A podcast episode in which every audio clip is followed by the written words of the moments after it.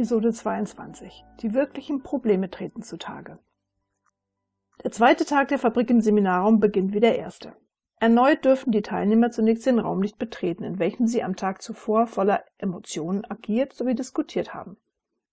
Um schließlich ernüchtert feststellen zu müssen, wie nahe dieses Spiel doch an der Realität war. Die beiden Moderatoren begrüßen die Teilnehmer und fassen den vergangenen Tag nochmal kurz zusammen, bevor alle gemeinsam den Raum betreten. Auch heute ist er erneut umgestaltet. Die Teilnehmer finden einen Stuhlkreis und jeweils rechts und links vom Stuhlkreis eine Wäscheleine vor, an welchen Bilder aufgehängt sind. Beim Betrachten der Bilder müssen nicht wenige schmunzeln und sogar Großmann zeigt lachend auf ein Bild, auf dem er abgebildet ist. Die beiden Moderatoren bitten die Teilnehmer, sich die Bilder der anderen Wäscheleine auch anzusehen. Diese Bilder zeigen jedoch Teilnehmer in der angespannten Phase, als Großmann seine Mannschaft dirigierte. Die Moderatoren bitten jeden, sich ein Bild, welches ihn selbst zeigt, von der Wäscheleine abzunehmen und im Stuhlkreis Platz zu nehmen. Es ist ruhig im Raum, denn jeder betrachtet nachdenklich sein ausgewähltes Bild. Einer der Moderatoren bittet den Betriebsrat Jakob Jandl, sein ausgewähltes Bild der Gruppe zu zeigen und mitzuteilen, wie er sich in dieser Situation gefühlt hatte, wie es ihm ergangen war. Jandl beschreibt vorsichtig und ohne direkt einen Namen zu nennen, dass er glaubt, dass das Ergebnis der zweiten Simulationsrunde hätte besser sein können, wenn mehr im Team gearbeitet worden wäre. Als Franziska Steiner an der Reihe ist, bringt sie es auf den Punkt und sagt, Herr Großmann, Sie haben nicht eine einzige Idee von uns zugelassen. Jeden Vorschlag von uns haben Sie schlecht geredet und haben das getan, was Sie wollten. Wie immer. Wutschnaubend und beleidigt versucht Großmann sich zu rechtfertigen. Aber als er in die verschiedenen Gesichter blickt, begreift er, dass die Mehrheit der Teilnehmer dies ebenso sieht wie Franziska Steiner. Nach der Kaffeepause zeigen die Moderatoren anhand der sieben Verschwendungsarten mögliche Verbesserungspotenziale für das von den Teilnehmern gestaltete System vom Nachmittag des ersten Tages auf. Auch auf die sogenannte Methode 5a gehen die Moderatoren ein und zeigen anhand von Bildmaterial des ersten Tages Verbesserungsmöglichkeiten auf.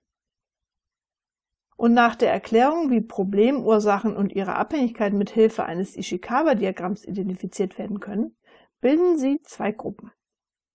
Eine Gruppe soll die Ursachen für die Überproduktion identifizieren, die zweite Gruppe soll die Ursachen für die noch immer mangelnde Liefertreue identifizieren.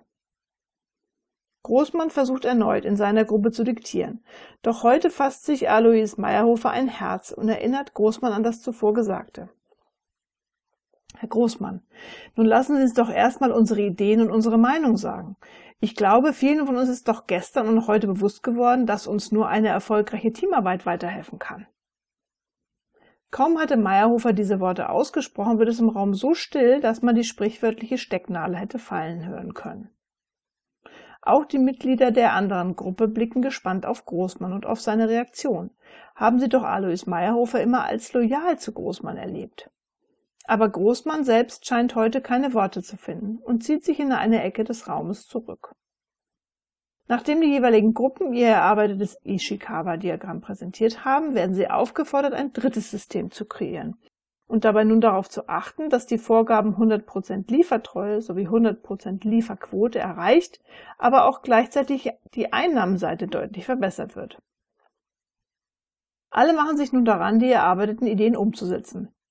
Auch Ideen vom ersten Tag, welche Großmann niederschmetterte, kommen nochmals zur Diskussion. In informellen Gruppen kümmern sich einige um die Arbeitsplatzgestaltung. Andere optimieren nochmals den Materialfluss.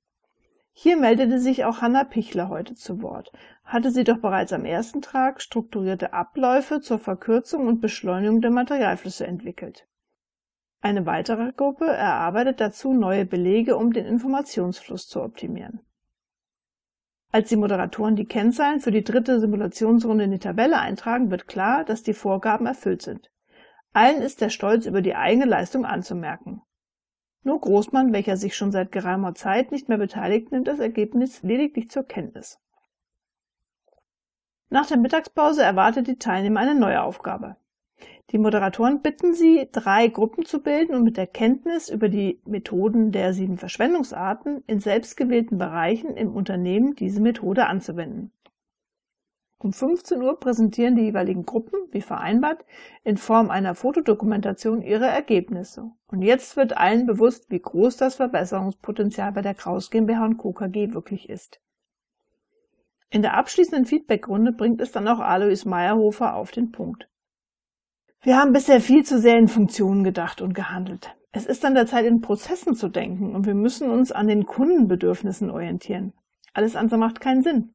Wenn wir so wie bisher weitermachen, ist es nur eine Frage der Zeit, bis wir dicht machen können. Großmann, welcher sich schon seit geraumer Zeit nicht mehr beteiligte und dazu wortlos die Feedbackrunde verstreichen ließ, verlässt geradezu beleidigt den Raum mit den Worten Das Einzige, was ich an Verschwendung in diesen beiden Tagen kennengelernt habe, ist die Tatsache, dass meine Arbeit in den letzten beiden Tagen liegen geblieben ist.